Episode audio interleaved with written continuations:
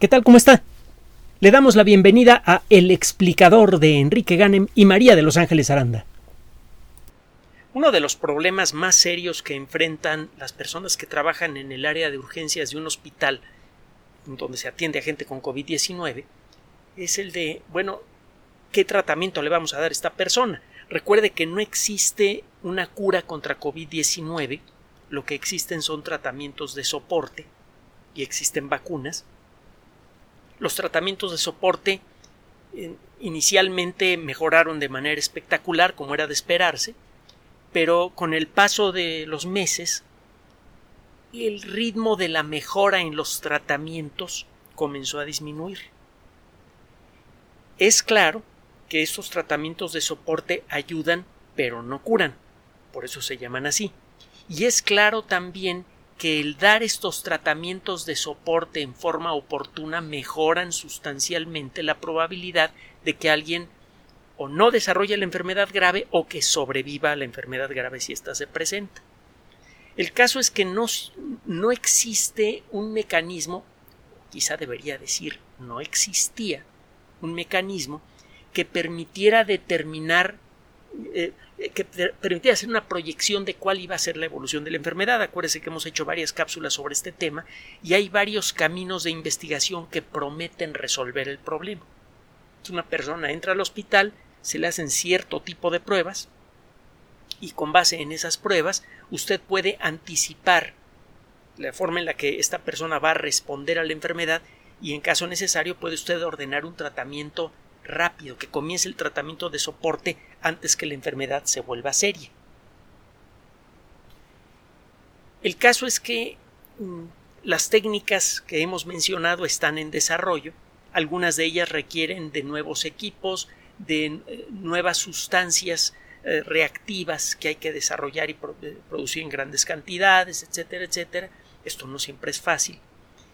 Y es por esto que el trabajo presentado recientemente en la revista Cell, de la que hemos hablado en muchas ocasiones, que ya tiene más de 100 años, que tiene un prestigio tremendo en, la comunidad científica, en particular en el mundo de las ciencias de la vida, y que a partir de la revista inicial, que se ganó toda esa fama, la revista Cell, es que han aparecido otras revistas que dependen de la misma editorial. Bueno, eh, de manera inusitada, como está sucediendo con otras revistas científicas y como consecuencia de la emergencia generada por COVID-19, los investigadores del proyecto que le voy a mencionar acaban de ver en prepublicación en la revista Cell su trabajo. Normalmente cuando usted manda un artículo, pues si se ve que el artículo vale la pena, que lo que dice es realmente interesante y que parece bien sustanciado, pasa por un proceso de revisión editorial y bueno, pues se le mandan una serie de recomendaciones a los autores, a veces incluso puede usted eh, hablar por teléfono con los editores para discutir el sentido de tal frase o para aclarar lo que pretende decir una cierta gráfica, incluso para mejorarla un poco o un mucho, según el caso. Este es un proceso lento. Usted quiere que un artículo científico diga exactamente lo que usted quiere decir, así que esa ayuda que le dan los editores de las revistas científicas más avanzadas es especialmente bienvenido.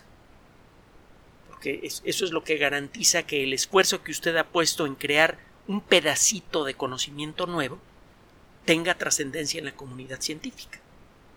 Ese trabajo lo van a leer otras personas que están interesadas en lo mismo que usted e inicialmente lo van a dar por bueno. Es un poco como cuando está usted escalando una montaña. Usted pone algún eh, punto de anclaje en la roca, un pitón, clava usted una pieza de metal en la roca y se asegura que este pitón quede firme. Si queda firme, entonces usted y el resto del grupo, el resto de la cordada, de la gente que está amarrada con, la misma cuerda, pueden subir un poco más. Todas las personas que vienen atrás dependerán para poder ascender de la firmeza con la que usted clavó eso en la pared.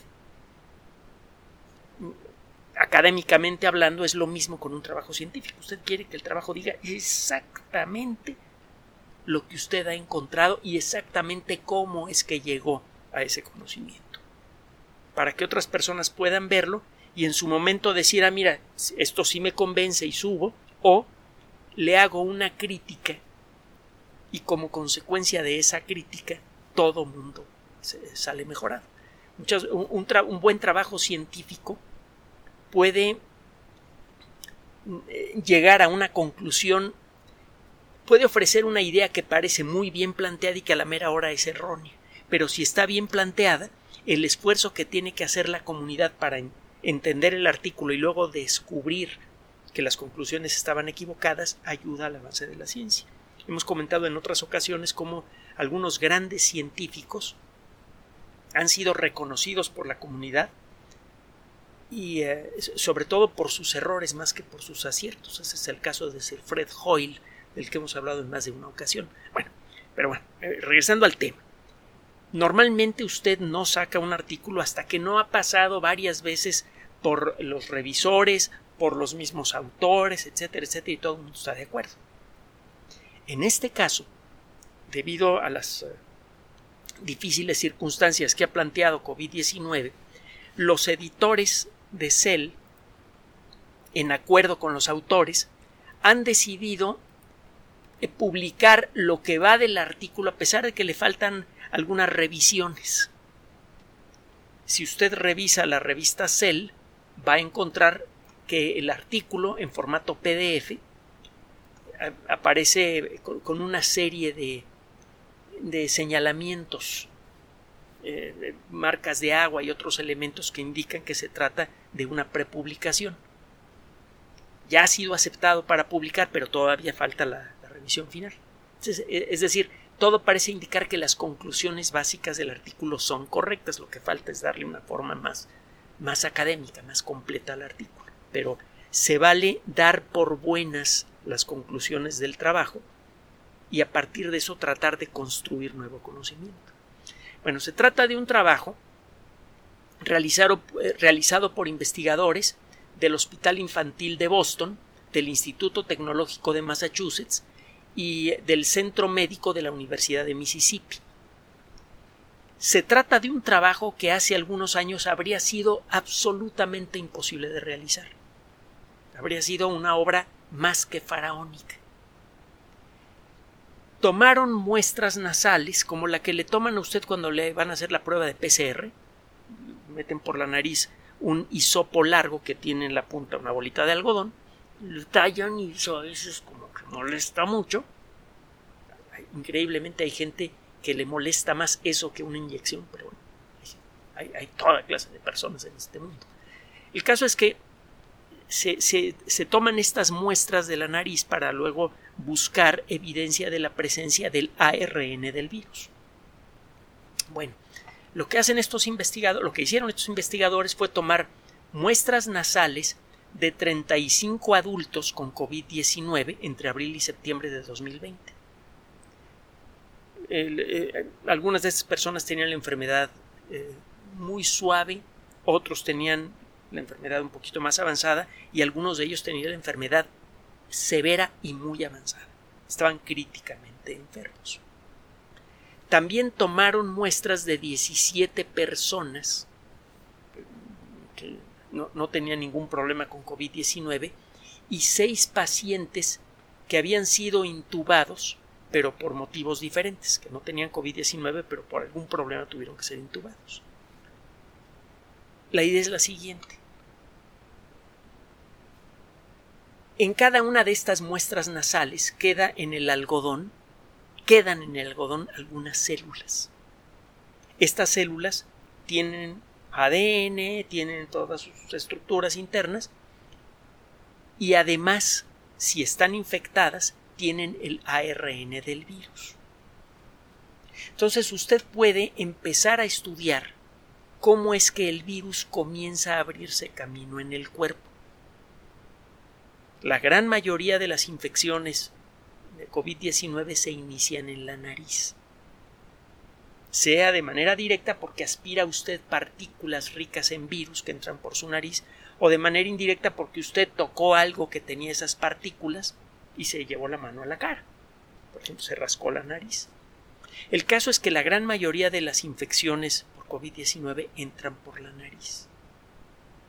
Y eh, estos investigadores querían ver cuál era la reacción de las células de la nariz ante la presencia de COVID-19 en distintas circunstancias. En personas que enfermaban de manera ligera, en personas que enfermaban seriamente, y en personas que habían tenido algún problema respiratorio serio, por ejemplo, que habían tenido que intubarlas, pero que no tenían problemas de COVID-19.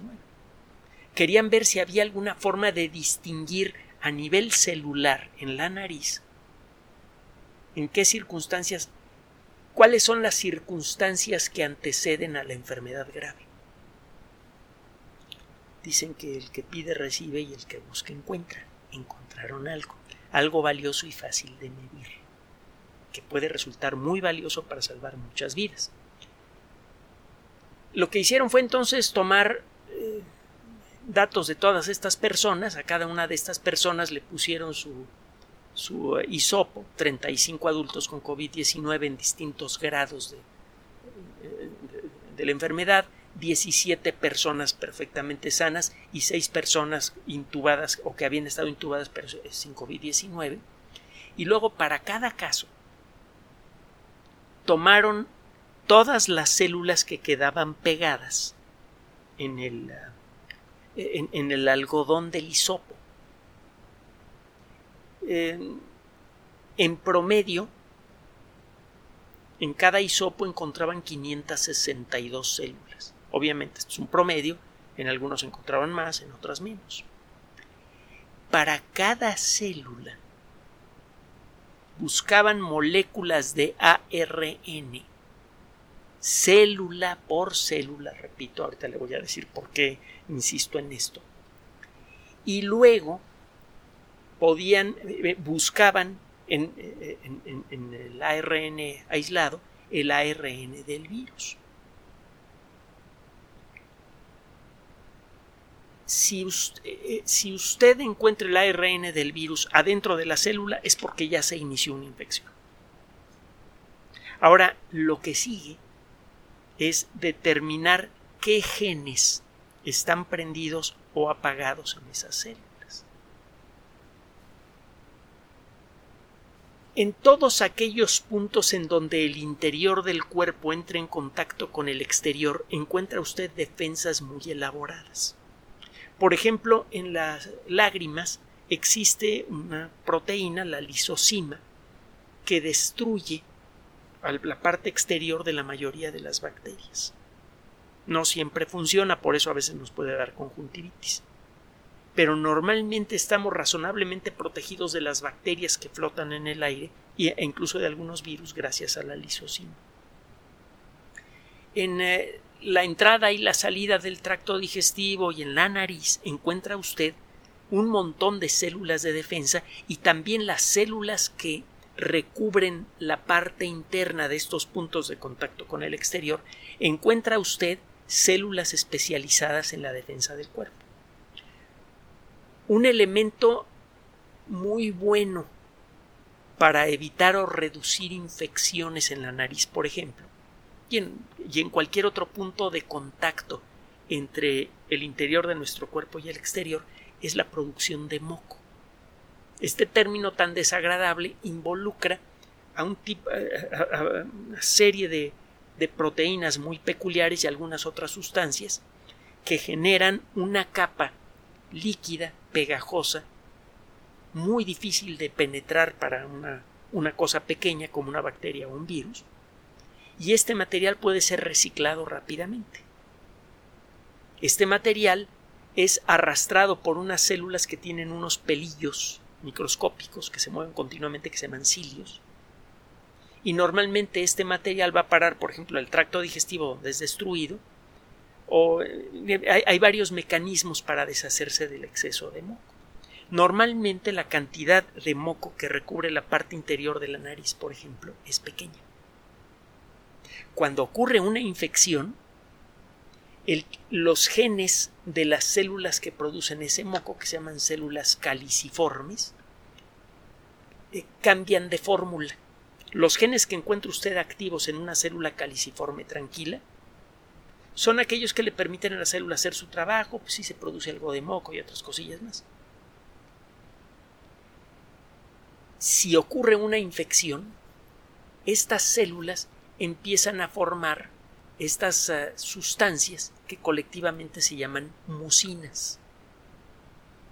Las mucinas, en pocas palabras, son las sustancias que le dan estructura al moco, que le dan su textura. Son proteínas que tienen una gran cantidad de moléculas de carbohidrato pegadas. Hace poco platicamos de las proteínas y dijimos que entre otras monerías, estas eh, sustancias en ciertas circunstancias pueden formar al, eh, uniones con otros tipos de moléculas diferentes, por ejemplo con moléculas de carbohidrato.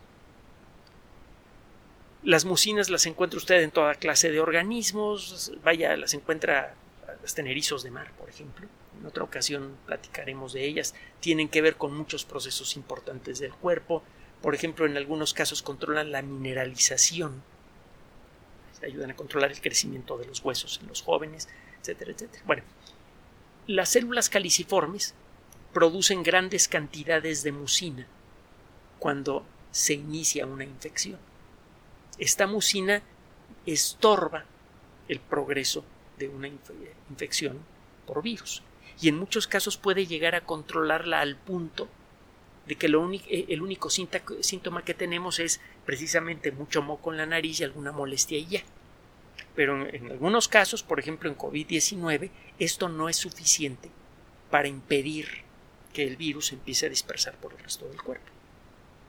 Así que esa producción de, moco eh, nada más retrasa un poco la enfermedad. Ahora, estos investigadores entonces le ponen a todas estas personas sus hisopos, sacan eh, las muestras de cada muestra que toman de una persona, sacan 562 células en promedio y para cada célula hacen el complicado proceso de buscar el ARN del virus y el aún más complicado asunto de ver qué genes están prendidos y qué genes están apagados. La fórmula de genes prendidos y apagados dan una idea de cómo está respondiendo el genoma de las células a la infección. Normalmente cuando una célula es atacada por un virus, usted sabe que el material genético del virus toma el control de la fábrica de proteínas de la célula, y le ordena a esa fábrica de proteínas que se ponga a fabricar lo necesario para ensamblar copias del virus. La, fábrica se convierte, la, la célula perdón, se convierte en una fábrica de virus. Bueno, cuando esto pasa, normalmente la célula empieza, como no puede fabricar las proteínas que necesita, comienza a emitir una señal de alarma. Comienza a producir un tipo de proteínas que se llaman interferones. Si la célula empieza a exudar interferones, eso llama la atención del sistema inmune las células del sistema inmune convergen en las células que están emitiendo interferones y entonces buscan al agente causal de esa señal de alarma, aprenden a fabricar anticuerpos contra él y también se aprenden el sabor de aquello que disparó la señal de alarma y empiezan por destruir a la célula que envió la señal y se siguen destruyendo cualquier otra célula que emita la misma señal. Si este proceso sucede con rapidez, las infecciones normalmente se cortan rápido, lo hemos platicado antes. Bueno, lo que encontraron estos investigadores es que efectivamente existen cambios en la fórmula de genes activados en las células de las personas que no desarrollan enfermedad grave y de las que sí lo desarrollan. Si usted toma muestras de una persona infectada por COVID-19 pero que no va a desarrollar la enfermedad grave, lo que encuentra es que hay varios genes que se encuentran muy activos, entre ellos los que producen el interferón tipo 1. Los interferones tipo 1 son los que generan esta señal de alarma de la que hablábamos hace rato. Hay otras formas de interferones. Otro día platicamos de los interferones, es una familia de proteínas bastante amplia y muy interesante podrían ayudarnos, entre otras cosas, a curar el cáncer y hacer otras monerías. Tienen mucho interés los interferones. Bueno, si usted estudia células de personas infectadas por COVID-19 que no van a desarrollar la enfermedad grave, usted encuentra que estas células están produciendo interferones en grandes cantidades.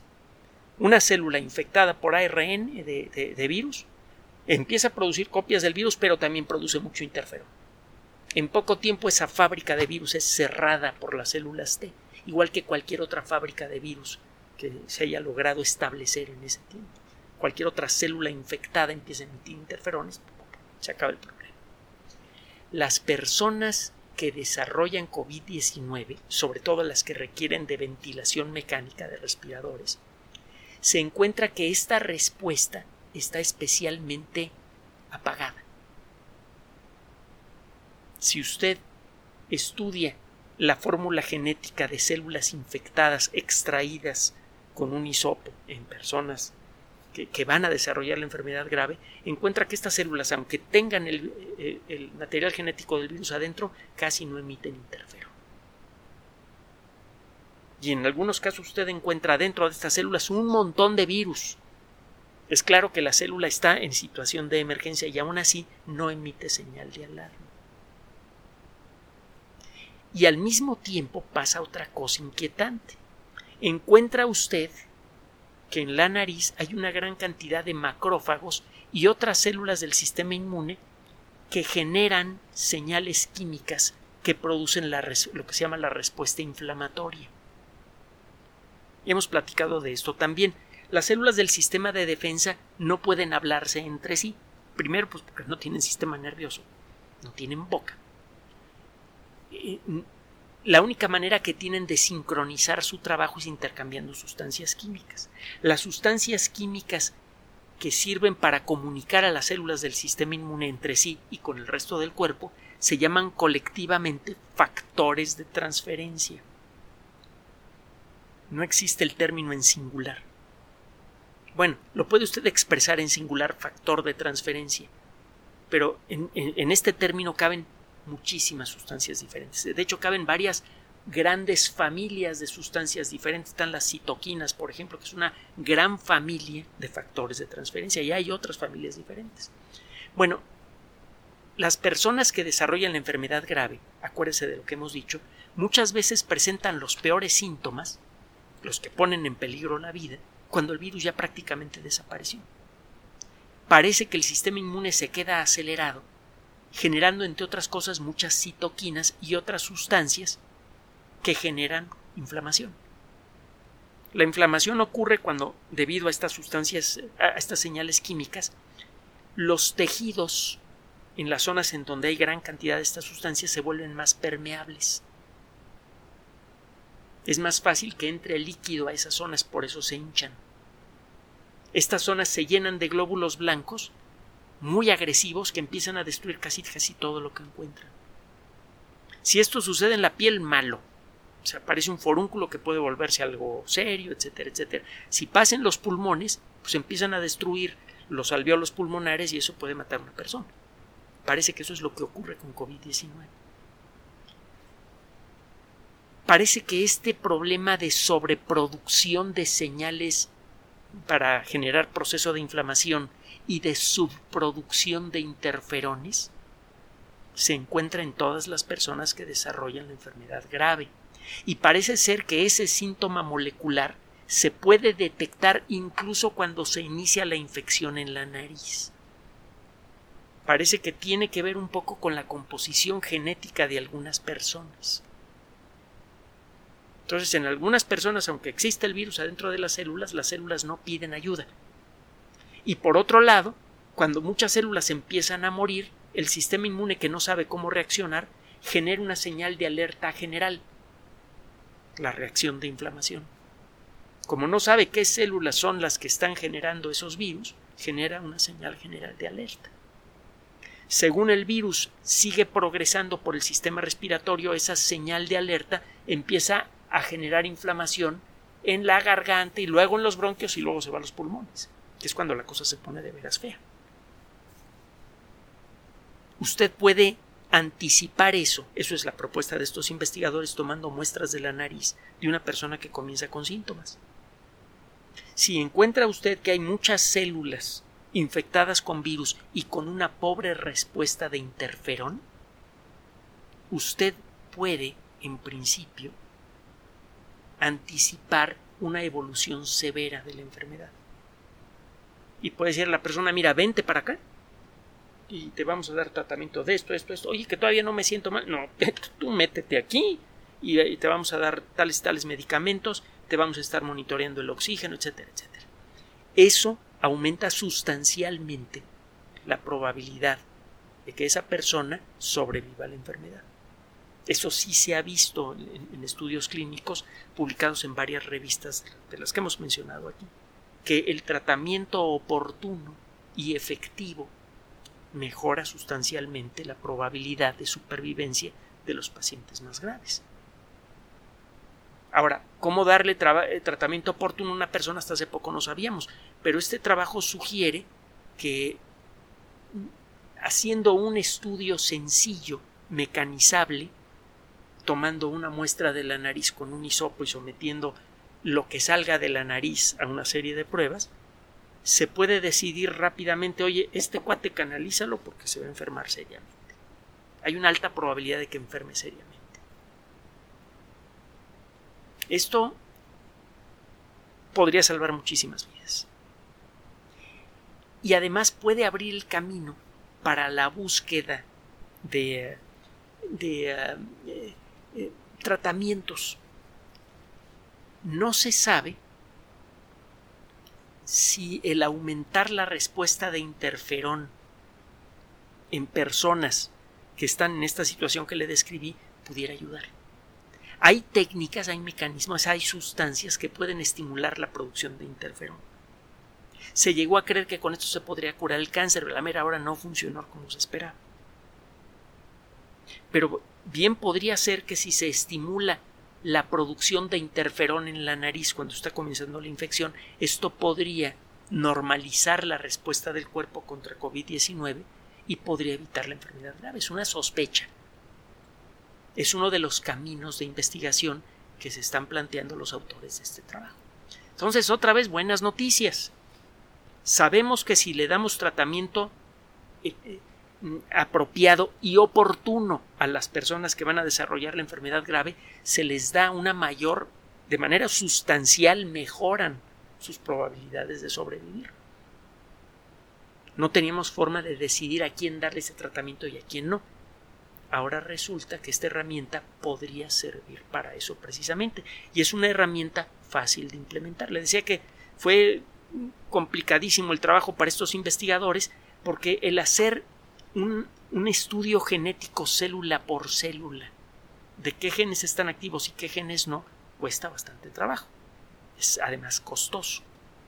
Pero una vez que lograron establecer este hecho, el estandarizar esta prueba y producirla en masa es relativamente sencillo y esto podría reducir mucho el costo. Así que es posible, cuando menos en principio, que en, un plazo razonablemente corto se desarrolle esta. Bueno, primero hay que probar a ver si es cierto que esto funciona. Parece que sí. Y si funciona, entonces hay que pasar a la siguiente etapa, estandarizar la prueba, producirla en masa y empezar a aplicarla a lo bestia por todos lados. Ya.